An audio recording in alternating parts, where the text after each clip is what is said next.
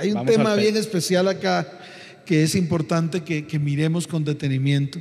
Y precisamente comenzamos hablando de que hoy es un día profético. ¿Por qué profético? Porque es un día que Dios ha preparado para que tú y yo abramos nuestra boca.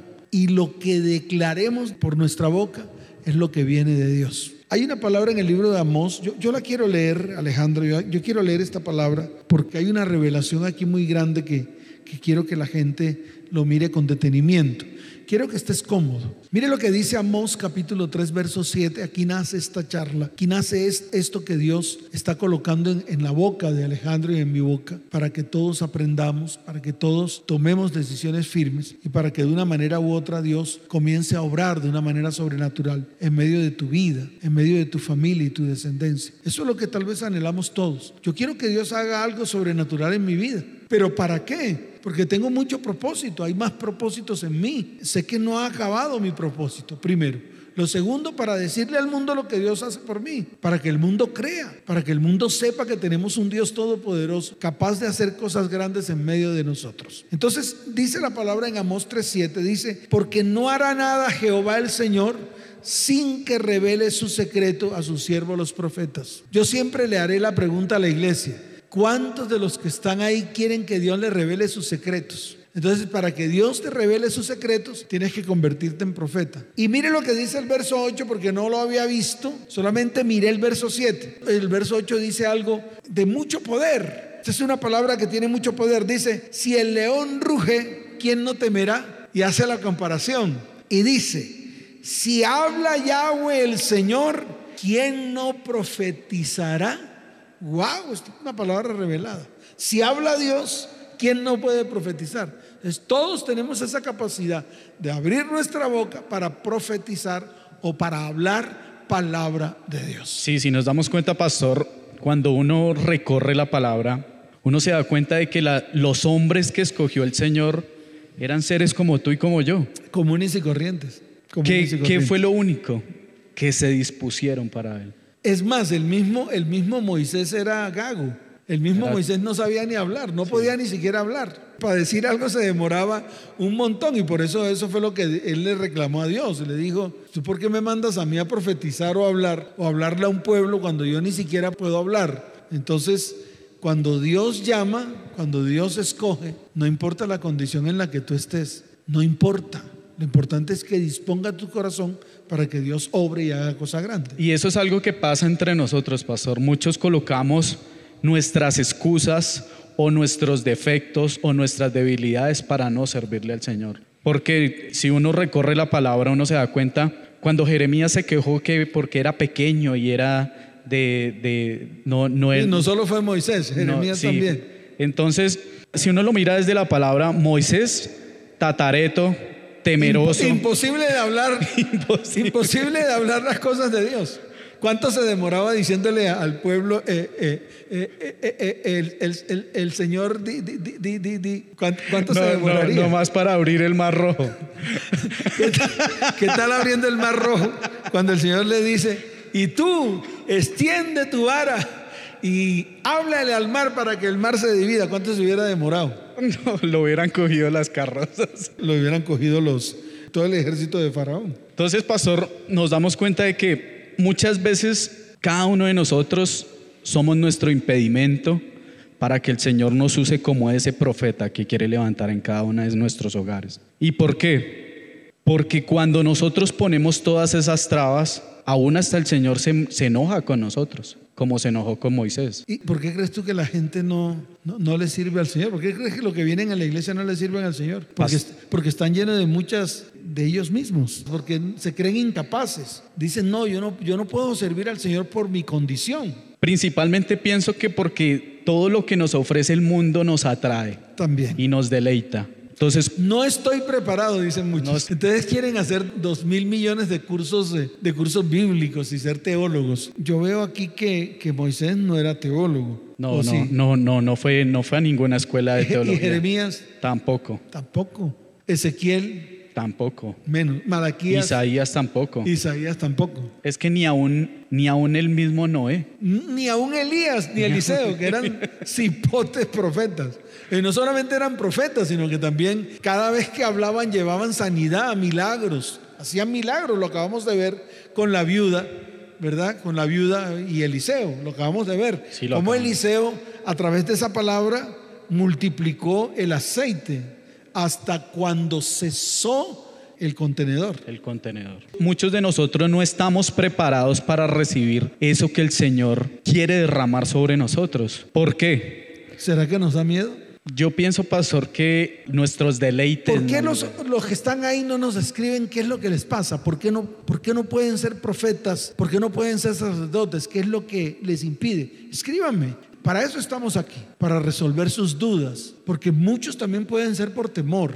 Pero hay algo importante, Alejandro. En estos tiempos, que son tiempos difíciles, necesitamos tener un gran compromiso con Dios para poder soportar lo que va a venir. Por esta razón el mensaje de Dios para el mundo en este tiempo es decisivo, ya que de esto depende la salvación de las almas. Ahora, escuche esto porque es importante. El Señor, por su parte, envía a su pueblo palabra dependiendo de los tiempos y los momentos que estamos viviendo. O sea que tiene que haber palabra para estos tiempos que estamos viviendo. Tiene que existir alguien que se levante para hablar lo que Dios está hablando. Y ese alguien tienes que ser tú. Claro, porque ¿quién más? ¿A dónde vas a mirar? ¿A quién vas a mirar para ver? ¿Vas a mirar a tu cónyuge? ¿Vas a mirar a tus hijos? Si no comienzas por ti, ¿quién lo va a hacer?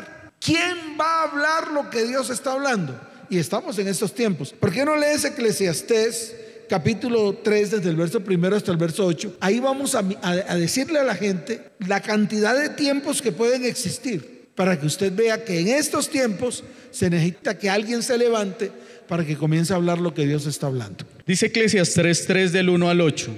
Todo tiene su tiempo y todo lo que se quiere debajo del cielo tiene su hora. Tiempo de nacer y tiempo de morir. Tiempo de plantar y tiempo de arrancar lo plantado.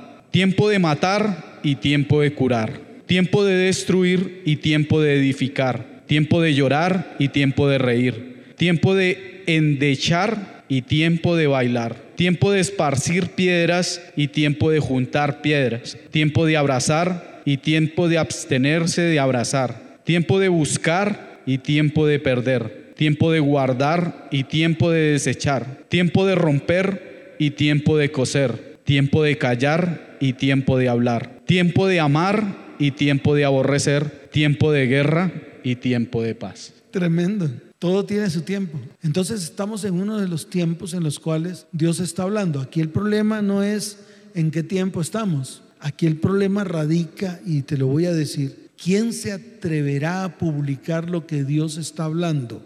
¿Estamos dispuestos? Esta es una pregunta que yo tengo que hacer. ¿Estamos dispuestos a formar parte de los mensajeros de Dios que poseen un mensaje especial para este tiempo?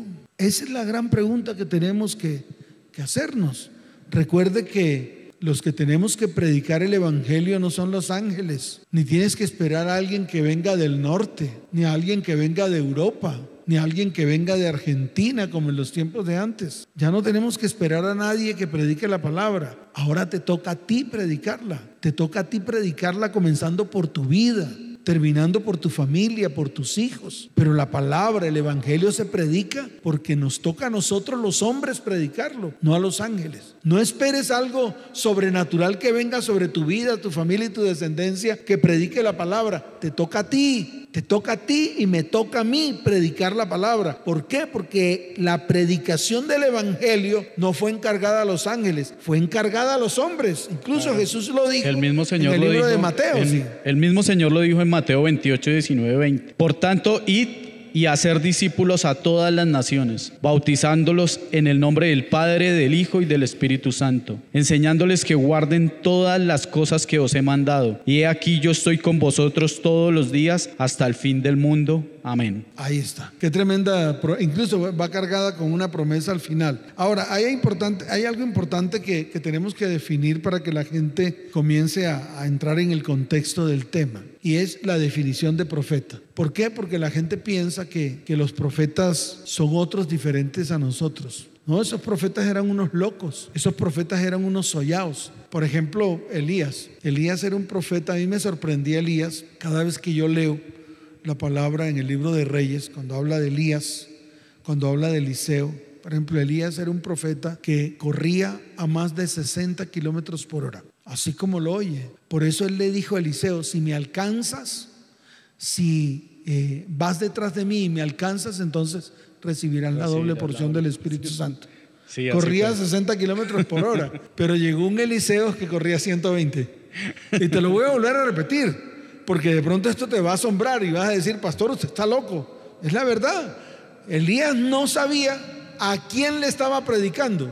Elías no sabía a quién estaba colocando como profeta después de él. Y era un hombre, Eliseo, que no corría a 60 kilómetros por hora, que corría a 120 kilómetros por hora. Y así tienes que ser tú. Tienes que levantarte, tienes que comenzar a ejecutar lo que Dios está hablando en este tiempo. En otras palabras, tienes que ser un profeta. Definamos qué es profeta para que la gente lo entienda. Un profeta es un maestro que enseña la verdad, el evangelio revelado por el Señor al hombre. Un profeta también es aquel que llama al arrepentimiento. Un profeta es aquel también que intercede, porque Moisés intercedía por el pueblo. Un profeta es aquel que recibe revelación de Dios. Aquel que recibe revelación de Dios. Un profeta es el representante del Señor aunque el mundo no lo reconozca. Tremendo, ¿no? Eso es, eso es algo que hoy no se reconoce. A ver, pero, pero es el que representa al Señor por medio de su boca. De su boca. No por medio de sus payasadas. No. No, porque hay un problema aquí, hay un problema aquí, tengo que ser claro. El profeta no se muestra a través de sus payasadas, el profeta se muestra a través de lo que habla su boca. Por eso representa a Dios con su boca. Ojo con lo que voy a decir, porque esto va a escandalizar a muchos. Representa a Dios por lo que habla, porque lo que habla viene directamente Dios. Y yo voy a decir algo que de pronto, de pronto va a sonar como a quirúrgico, algo que, una cirugía, una vaina de esas. Hoy Dios quiere arrancar tu boca de tu cara. Ay, pastor, qué horrible. Usted se imagina diciéndote, Dios, prepárate porque voy a hacer una operación en ti. Voy a arrancar tu boca de tu cara y voy a colocar mi boca en tu cara. Pastor, así, así lo cuenta Éxodo. Éxodo lo cuenta cuando Dios llama a Moisés y él le pone todas las trabas y él le dice, ¿y acaso tu hermano Aarón no puede hablar? Entonces yo pondré mi boca en ti, Moisés, y tú serás por boca de Aarón. Tremendo, ¿no? Entonces, muchos de, muchos de nosotros no entendemos esto. Muchos de nosotros no entendemos de que el profeta es revestido del Espíritu Santo y tiene la boca de Dios. Tiene, ojo, tiene la boca de Dios. No es que venga un soplo del Espíritu y, lo coja, no, es que tiene la boca de Dios. Mire, yo, voy a leer la palabra, es que, es, que, a mí me gusta esta palabra, es una de las palabras escritas en la Biblia que más me gustan porque al comienzo yo no lo entendía, para mí era imposible eh, entender esto que dice Éxodo 4 del 10 al 17, dice, entonces dijo Moisés a Jehová, o sea, Moisés quejándose como siempre, Moisés quejándose, lo que yo veo en muchos, en muchos cristianos y es la misma queja. Ay Señor, nunca he sido hombre de fácil palabra, ni antes ni desde que tú hablas a tu siervo, porque soy tardo en el habla y torpe de lengua. Y Jehová le respondió, ¿quién dio la boca al hombre? ¿O quién hizo al mudo y al sordo, al que ve y al ciego? No soy Yahweh, ahora pues ve y yo estaré con tu boca. yo estaré con tu boca. Yo no sé, ¿tú, te entiendes eso? Yo estaré con tu boca. Yo estaré con tu boca. Te voy a quitar tu boca. Y voy a poner y voy la a mía. poner la mía. Porque quiero que hables mis palabras, no las tuyas. Exacto. Muy bien. Eso es lo que significa eso. Y yo estaré con tu boca y te enseñaré lo que hayas de hablar. O sea, Dios, le, Dios en la boca de Moisés habla. Habla lo que él quiere hablar, lo que Dios quiere hablar. Y mire lo que dice la palabra. Y dice la palabra que, que él le dijo ay Señor, envíate ruego por medio del que debes enviar. Entonces Yahweh se enojó contra Moisés. Entonces no me venga a hablar de que, de que Dios no se enoja. Y yo sé que Dios está enojado con muchos de ustedes, porque Dios ya ha hablado muchas veces, le ha hablado a muchos de ustedes, le ha hablado a muchos. Mire, cada reunión de los jueves que tengo con ustedes, Dios les ha hablado. Cada vez que usted viene a la iglesia los domingos a las 8 o a las 10 de la mañana, Dios le habla. Cada vez que usted escucha una charla en la radio, Dios le habla. Cada vez que usted sintoniza el programa en adoración, Dios le habla. Cada vez que usted escucha la prédica de las 5 o de las 7 de la noche o de las 10 de la noche o de las 2 de la mañana, cada vez que usted está en el programa en tu presencia a las 6 de la mañana, Dios le habla. O sea, Dios no ha cesado de hablar. El problema es que tú no has querido escuchar. Y Dios se enoja. Ahí dice, y se enojó Jehová contra Moisés y dijo, ¿Acaso yo no conozco a Aarón? Levita, claro que lo conozco. Y no sé que él habla bien, pero es que yo no quiero usar a Aarón, yo te quiero usar a ti. Y dice la palabra, y he aquí que él saldrá a recibirte. Es que muchos, yo quiero, yo quiero, yo quiero que esto lo entienda la gente. ¿Qué dicen los varones? Le dicen a la mujer, no, ve tú. Es que tú eres la, tú eres la dura. Tú eres la dura para hablar. Sí, tú eres la, no, y tú eres la dura para orar. Eso, le decía Juan a, a Isela. Juan me lo dijo. No, yo siempre le decía a mi mujer que era la que... y ahora qué está haciendo Dios con Juan? Pues le abrió su boca, colocó la boca de él en la boca de Juan y ahora uno ve a ese varón predicar. Eso mismo lo quiere hacer con muchos. Y yo estoy poniendo el ejemplo de Juan porque lo veo allá, le veo la cabecita allá en el, en el control master de, dirigiendo las cámaras. Entonces, yo te quiero hablar, hablar a ti. Yo te quiero hablar a ti. Ya no delegues lo que Dios te ha dado. Ya no le digas a tu mujer que ella es la que puede interceder. Es que tú eres la que puedes orar. Yo no, déjame a mí trabajar, déjame a mí producir billete. Y llega con los, con los bolsillos limpios, pero no produce nada. No produce nada. Y antes la mujer, en vez de usar su boca para bendecirlo, le dice que tú no sirves para nada. Entonces, este es el momento, varón. Este es el momento. Tú también, mujer, que estás ahí. Levántate, ya está bueno. Y no permitas que Dios se enoje así como se enojó con Moisés. Así es, pastor. Nos damos cuenta de que Dios sí se enoja, pero se enoja porque tú no has querido tomar la decisión. Porque siempre ponemos trabas y no queremos tomar esa decisión. Y ustedes, si ustedes lo miran a través de la palabra, miren el Señor cómo quiere derramar su espíritu sobre cada uno de ustedes. ¿Para qué? Para que coloque la boca de Él en sus bocas y vayan a cada persona que necesita una oración, un milagro, una sanidad.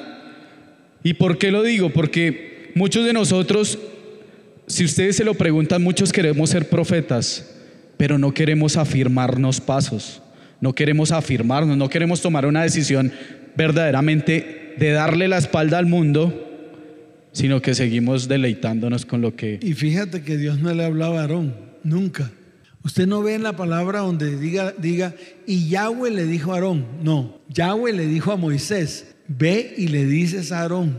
Esto es importante que usted lo entienda. Entonces no perdamos más tiempo. Mire lo que dice aquí. Y hablarás a él. O sea, Dios le, le dijo a Moisés, y tú le dices en su boca las palabras. Y yo estaré con tu boca y con la boca de Aarón. Y os enseñaré lo que has de hacer. Y él hablará por ti al pueblo y entonces aquí viene la revelación. Él te será a ti en lugar de boca. O sea, arrancó la boca de Moisés y se la puso a Aarón. Eso es lo que dice ahí. Arrancó la boca de Moisés y se la puso a Aarón. Toma, Aarón, pum. ¿Por qué? Porque Aarón hablaba a través de la boca de Moisés. La boca de Aarón se convirtió en la boca de Moisés y por eso podía hablar. Y viene ahí lo más importante. Y viene lo más bueno, lo, más, lo más, lo más impactante. ¿Y qué dice la palabra? Y tú serás para él en lugar de Dios. Tremendo. ¿Tú serás para él qué? En lugar de Dios. O sea que la boca de Moisés era la boca era de la boca de Dios. Así. Ah, Ahora yo te pregunto a ti, ¿quieres ser la boca de Dios o no? ¿Te chi? Yo, yo no entiendo qué más decirle. Yo creo que esto es de decisiones. Es de decisiones. Sí, es de decisiones. Dios está buscando un grupo de profetas y videntes para que comiencen a profetizar sanidades, milagros sobre vida, familias y descendencias para mostrar al mundo su poder. Se acabó el lío. Mire, hoy en día, ¿usted qué está viendo? Hoy en día vemos que, uno, que muchos hacen largas filas para ir a rendirle culto a Farmacón.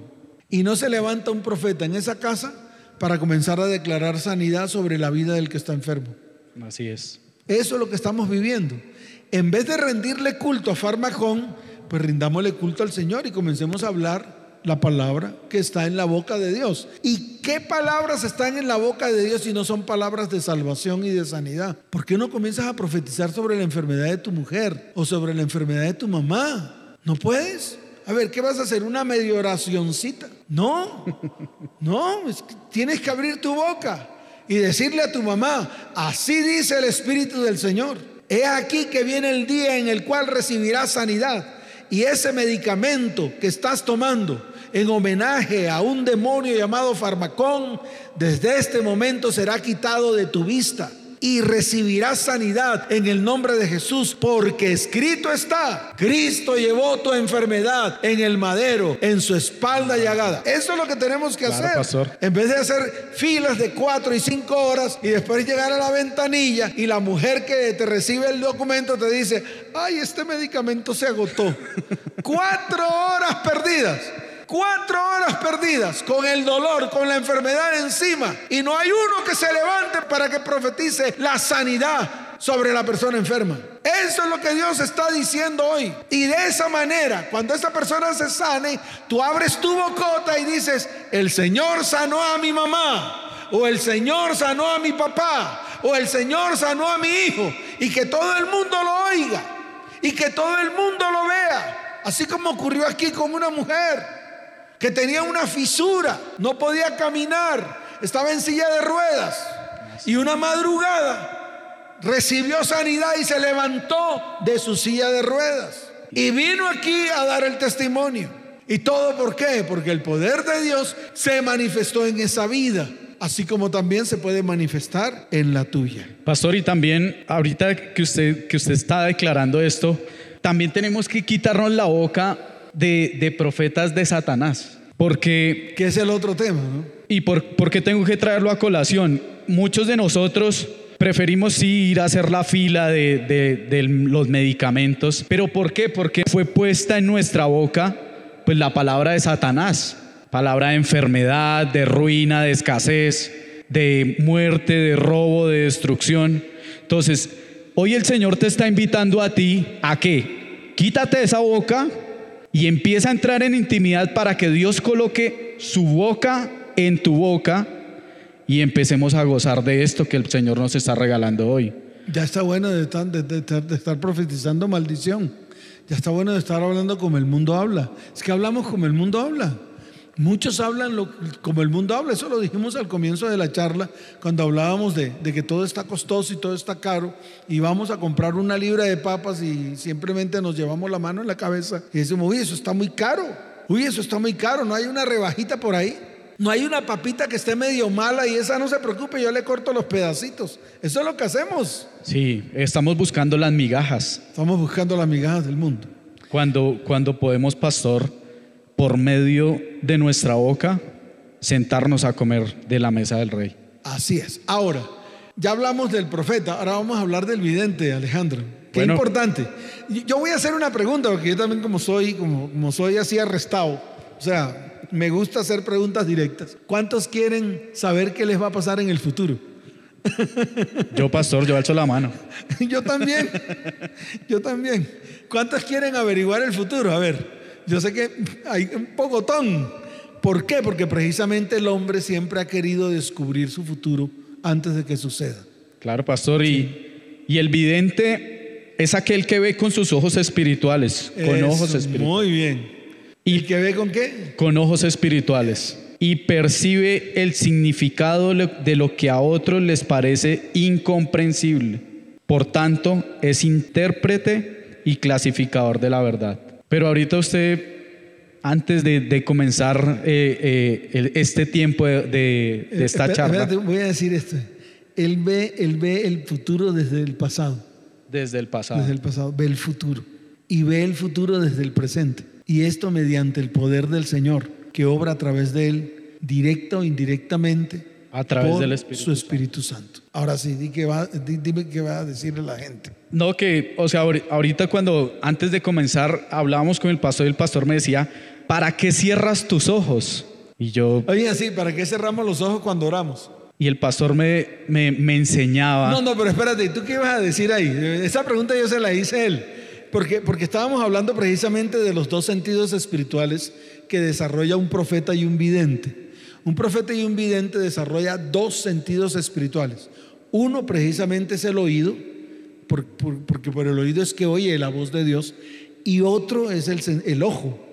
Ese es el otro sentido, el sentido de la vista. Por eso Jesús dijo, yo soy la luz del mundo. Y también dijo, el ojo es la lámpara del cuerpo. Y nadie puede ver si no es a través de él, porque él es la luz y él es la lámpara. Esa palabra está en Mateo 6, 22, 23. Sí, señor. si están entendiendo, yo, yo quiero que ustedes lo entiendan.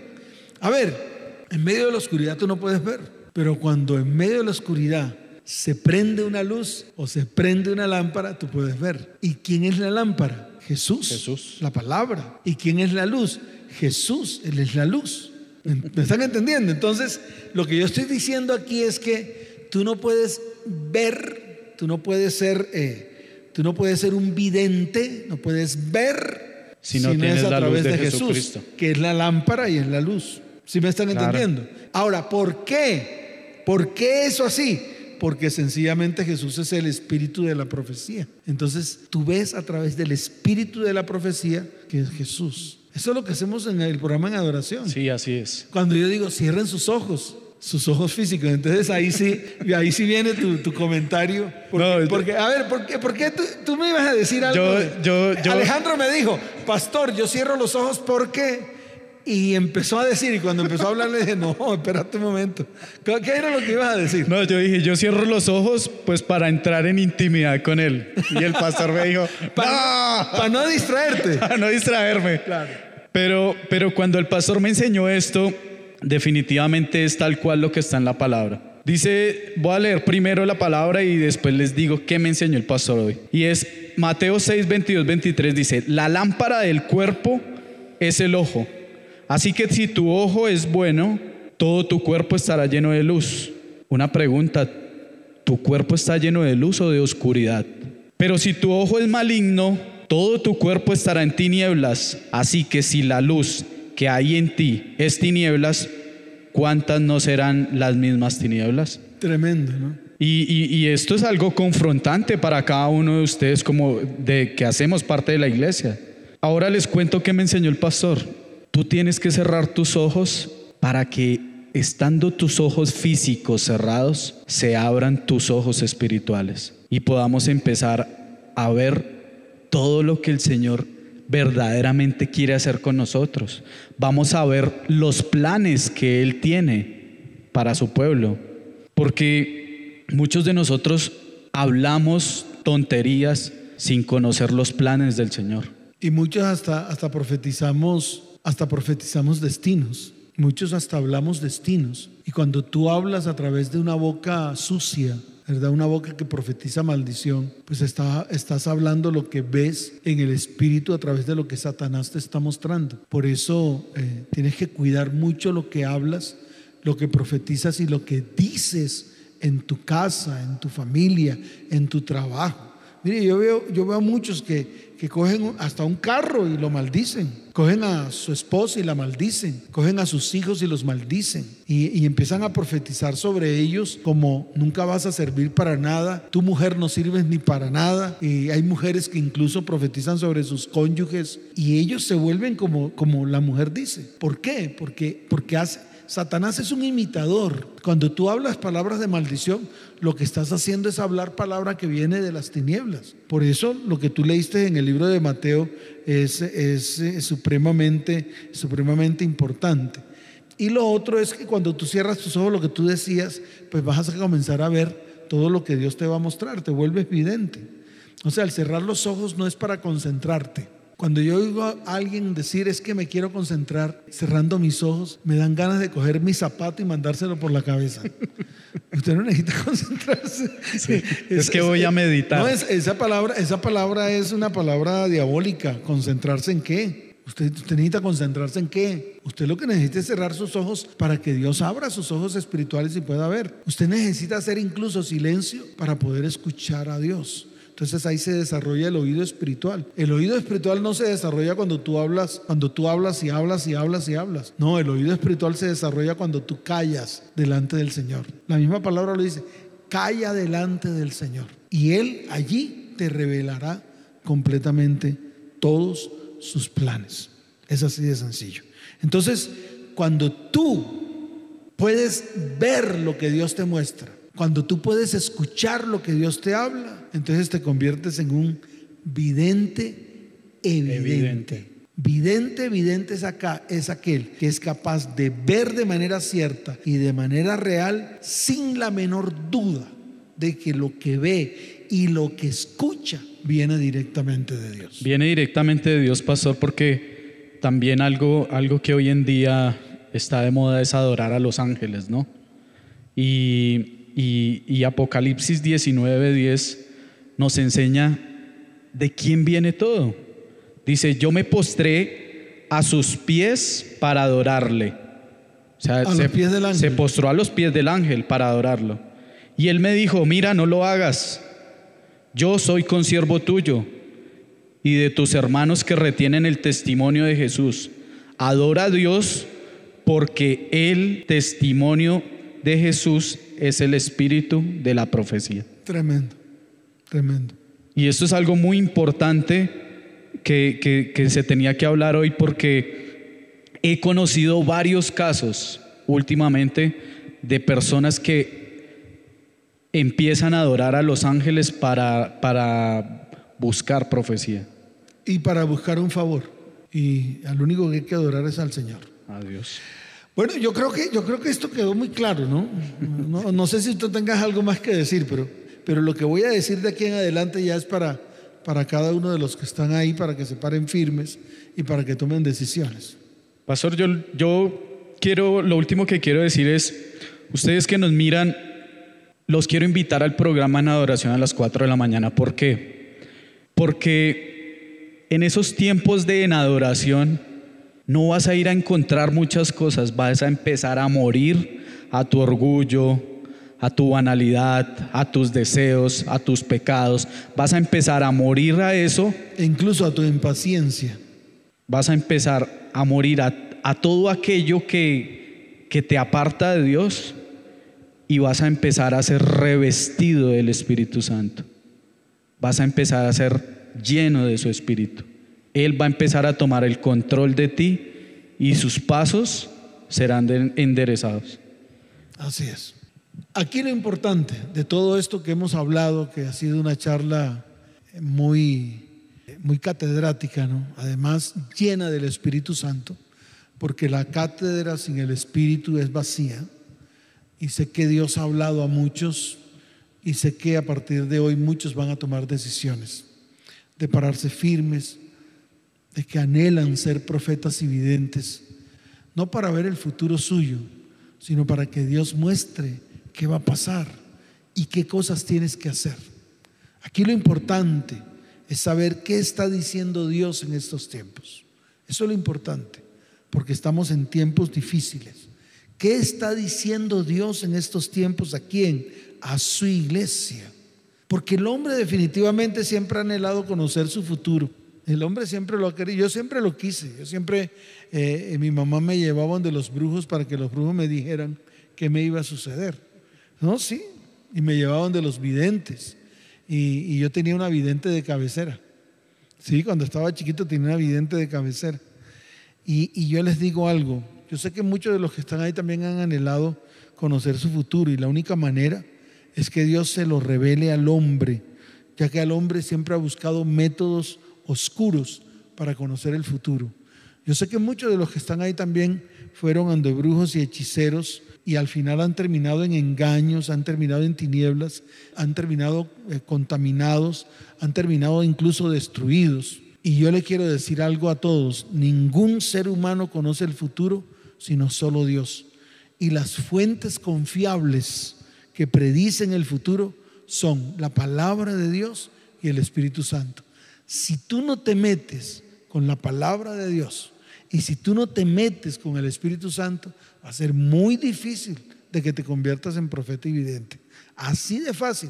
Por eso la conjetura que hacía Alejandro, que es meterse en la presencia de Dios y, comenzar a ejecutar la palabra en medio de la presencia de Dios. Hay tres citas bíblicas que yo quiero leer, Alejandro, y quiero terminar con esto, porque este es un tiempo especial. Mire, usted tiene que aprender a conocer a Dios y por eso tiene que saber que no hay nadie como nuestro Dios. No hay nadie como el Dios de Abraham, de Isaac y de Jacob. Y Él es el único que conoce el futuro. Él sabe lo que viene a tu vida porque Él fue el que te formó desde el vientre de tu madre. Isaías 44 del 6 al 8. Dice Isaías 44 del 6 al 8. Así dice Yahweh, Rey de Israel, y su Redentor, Jehová de los ejércitos, yo soy el primero, y yo soy el postrer, y fuera de mí no hay Dios. ¿Y quien proclamará lo venidero? Lo declarará y lo pondrá en orden delante de mí, como hago yo desde que establecí el pueblo antiguo. Anúncienles lo que viene y lo que está por venir. No temáis ni os amedrentéis. No te lo hice oír desde la antigüedad y te lo dije. Luego vosotros sois mis testigos. No hay Dios sino yo. No hay fuerte no conozco ninguno. Tremenda palabra, tremenda palabra. Esto, esto a mí me impacta. No hay ninguno como Dios. No hay ninguno como Dios que desde el comienzo anunció lo por venir. No hay ninguno como Él. Es el único que conoce el futuro. Y para que tú puedas conocer el futuro, pues ve a Él, a la fuente. ¿Sí o no? A la fuente. Sí, ve Así al- de fácil. Ve a a Él. Ve a Él. No más. No tienes que ir a ningún lado. Ve a Él. Por eso la invitación a las 4 de la mañana que te pares firme, te laves la cara, te eches que, agua en el, en el pelo y comiences un día profético en tu vida, un día de bendición. Ahora, ¿Él qué dice? Es importante saber qué dice Él. Él dice, yo soy el que puedo anunciar todo lo que va a pasar en el futuro. Lee Isaías 46 del 8 al 13. Para Dice, que usted lo vea. dice Isaías 46 del 8 al 13. Acordaos de esto y tened vergüenza. Volved en vosotros, prevaricadores. Acordaos de las cosas pasadas desde los tiempos antiguos, porque yo soy Dios y no hay otro Dios, y nada hay semejante a mí, que anuncio lo por venir desde el principio. que anuncio lo por venir desde el principio. ¿Lo está escuchando? Que anuncio lo por venir desde el principio. Y Dios quiere anunciarlo por venir desde ahora. Y lo quiere anunciar para que su iglesia se prepare. Por eso está buscando profetas y videntes como tú y como yo. ¿Qué más dice? Y desde la antigüedad lo que aún no era hecho. ¿Qué digo? Mi consejo permanecerá y haré todo lo que quiero, que llamo desde el oriente al ave y de tierra lejana al varón de mi consejo. Yo hablé y lo haré venir. Lo he pensado y también lo haré. Yo hablé y lo haré venir. Lo he pensado y también lo haré. Tremendo, ¿no? Yo hablé y lo haré venir. Lo que él habla lo hace venir. Lo he pensado y también lo haré. Tremendo. Tremendo esto. Verso 12. Oídme, duros de corazón, que estáis lejos de la justicia. Haré que se acerque mi justicia, no se alejará, y mi salvación no se detendrá. Y pondré salvación en Sión y mi gloria en Israel. Tremendo. Eso es lo que va a pasar. Ahí está. Haré que se acerque mi justicia y no la alejaré. Y mire lo que dice el Señor. Le está diciendo a la iglesia, a su pueblo, le dice, y mi salvación no se detendrá. Y pondré salvación en Sión. Cada vez que usted va a la presencia de Dios, usted crea un Sión. Y mi gloria en Israel, su pueblo. Así de fácil. Y por último, todo lo que digan los brujos que eso es- están acostumbrados a decir en este tiempo todo lo que va a pasar. Se, se presentan brujos en la televisión y eso les pagan un pocotón de plata y ellos se paran a profetizar. Y dice el Señor, todo lo que digan los brujos, los hechiceros, los adivinos, va a ser arrancado y va a ser quitado de en medio de la tierra. Todo lo que ellos ya han dicho, porque lo dicen precisamente para estos tiempos, todo será arrancado de la tierra. Y todo lo que se ha dicho de ti y lo que se ha dicho de mí para destruirnos, el Señor dice hoy que Él lo borra y lo arranco. Yo lo quito de raíz y hago volver atrás a los sabios y desvanezco su sabiduría. ¿Qué dice la palabra en Isaías 44 del 24 al 25? Dice Isaías 44 del 24 al 25. Así dice Yahweh, tu redentor, que te formó desde el vientre, yo, Yahweh, que lo hago todo, que extiendo solo los cielos, que extiendo la tierra por mí mismo, que deshago las señales de los adivinos y enloquezco a los agoreros, que hago volver atrás a los sabios y desvanezco su sabiduría. Tremendo. Ahí está escrito. Miren, estamos viviendo un momento muy oscuro en la tierra. Yo quiero que me pongas atención. Yo quiero que dejes de hacer lo que estás haciendo. Quiero que te pares firme ahí y escuches esto. Estamos viviendo momentos muy oscuros. Las naciones de la tierra están viviendo momentos muy oscuros. Y en estos momentos el Espíritu Santo se está moviendo con poder en medio de su pueblo. Usted lo ha visto aquí en la iglesia de TP. Cuando usted viene a los cultos los domingos, usted lo ha visto y lo va a seguir viendo. Este domingo a las 8 y 10 de la mañana va a seguir viendo todo el mover del Espíritu Santo en medio de su pueblo. Y yo te quiero decir algo, lo que decía yo esta mañana lo voy a volver a repetir, porque el Señor me dijo, repítelo una, dos, tres y todas las veces que sean necesarias. Y se lo voy a decir a todos, a todos. No podemos dejar pasar este fuego que Dios está trayendo a nuestras vidas. No podemos dejar pasar este fuego que Dios está trayendo a nuestras familias y a nuestras descendencias. Estamos en medio de un despertar. En el libro de Efesios capítulo 5 verso 14 dice, por lo cual dice, despiértate tú que duermes y levántate de los muertos y te alumbrará Cristo. Y en el libro de Isaías capítulo 60, desde el verso primero hasta el verso 2 dice, levántate, resplandece, porque ha venido tu luz. Y dice la palabra, escuche esto, y la gloria de Jehová ha nacido sobre ti. Porque aquí que tinieblas cubrirán la tierra y oscuridad las naciones. Eso es lo que está pasando. Pero mira lo que está descrito y que es una palabra profética para tu vida, para que te levantes en este tiempo. Mas sobre ti, mas sobre mí, mas sobre la iglesia de Cristo amanecerá Jehová y será vista sobre ti su gloria. Entonces, esto es una palabra profética que tienes que comenzar a activar en tu vida. ¿Y cómo la activas? Cuando te paras firme, cuando te amarras bien los calzones, cuando las mujeres se colocan bien esas botas firmes y se ponen el cinturón de tronchatoro. Cuando pasan estas cosas, entonces la gloria del Señor se va a manifestar sobre aquellos que se rinden delante del Señor. Sobre aquellos, escuche bien, que vienen delante del Señor humillados y arrepentidos los que tienen el corazón rendido delante del Señor, sobre aquellos que quieren ser transformados. Si tú quieres hallar gracia ante los ojos de Dios, debes adquirir este compromiso serio con Él Tú debes ser parte de este despertar, de este mover que está viniendo sobre las naciones de la tierra. El mover de su espíritu y el mover de su poder. ¿Cuántos dicen amén? ¿Cuántos dicen amén? Dele fuerte ese aplauso al que vive por los siglos de los siglos. Y el pueblo dice amén. amén. ¿Cómo dice el pueblo? Amén. Así de fácil. Vamos a terminar orando, una oración, una oracioncita. ¿No les bastó con esta? Y quieren una oracioncita. Más bien, colócate en pie. Voy a, voy a, voy a extender mi mano nada más. Voy a pedirle al Dios de lo alto que, que toque tu vida y tu corazón y que en este tiempo tomes la decisión. Solo es eso, es una decisión. Es una decisión de dejar lo mundano, lo carnal. Una decisión de dejar de pensar como piensas. Es una decisión de dejar de hablar como hablas. Es una decisión de dejar de actuar como actúas. Y conviértete en un profeta y en un vidente de Dios. Levanta tu mano y dile, Señor, yo me quiero comprometer contigo. Porque tú estás hablando. Has hablado a mi vida. Has hablado a mi familia y has hablado a mi descendencia. Y yo quiero tomar la decisión. Levanta tu voz y dile, Padre, ayúdame yo quiero levantarme para que tu poder esté sobre mí, para poder manifestar tu gloria y tu poder a miles y miles, a las naciones de la tierra.